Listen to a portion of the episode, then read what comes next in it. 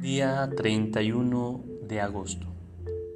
Martes de la semana 22 del tiempo ordinario. En nombre del Padre, del Hijo y del Espíritu Santo. Amén.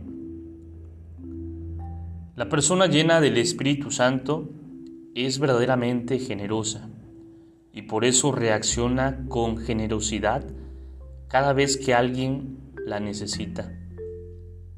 No tiene que estar motivándose o preparándose para poder hacer una obra buena.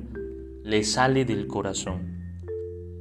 Cuando tenemos una amistad más o menos profunda con alguien, siempre tendremos que dar algo. Y a veces, cuando estamos buscando un poco de tranquilidad, se acerca alguien que necesita de nuestra ayuda. Pero si tenemos un falso ideal de felicidad, viviremos sintiendo a los demás como ladrones que nos roban nuestro tiempo y nuestras cosas. Escaparemos de ellos o simplemente los soportaremos con una cuota de nerviosismo disimulado. Pero alguien resentido o egoísta que busque a Dios para liberarse de las molestias de los demás, no sería un verdadero místico. Sería solo un terrible ególatra o un enfermo que usa a Dios para disimular su incapacidad de amar.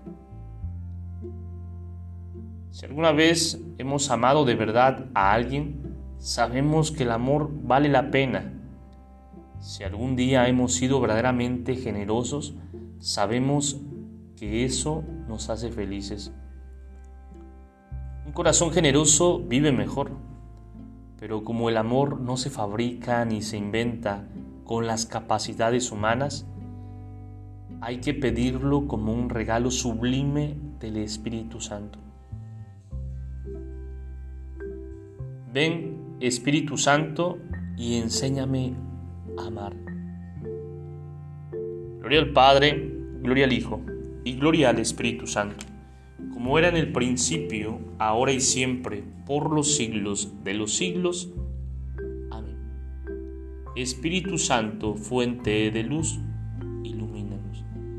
Espíritu Santo, fuente de luz, ilumínanos. Espíritu Santo, fuente de luz, ilumínanos. En nombre del Padre, del Hijo y del Espíritu Santo.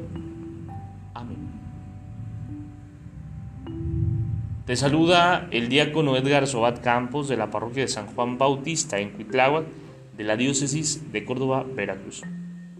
Saludos y bendiciones a todos ustedes.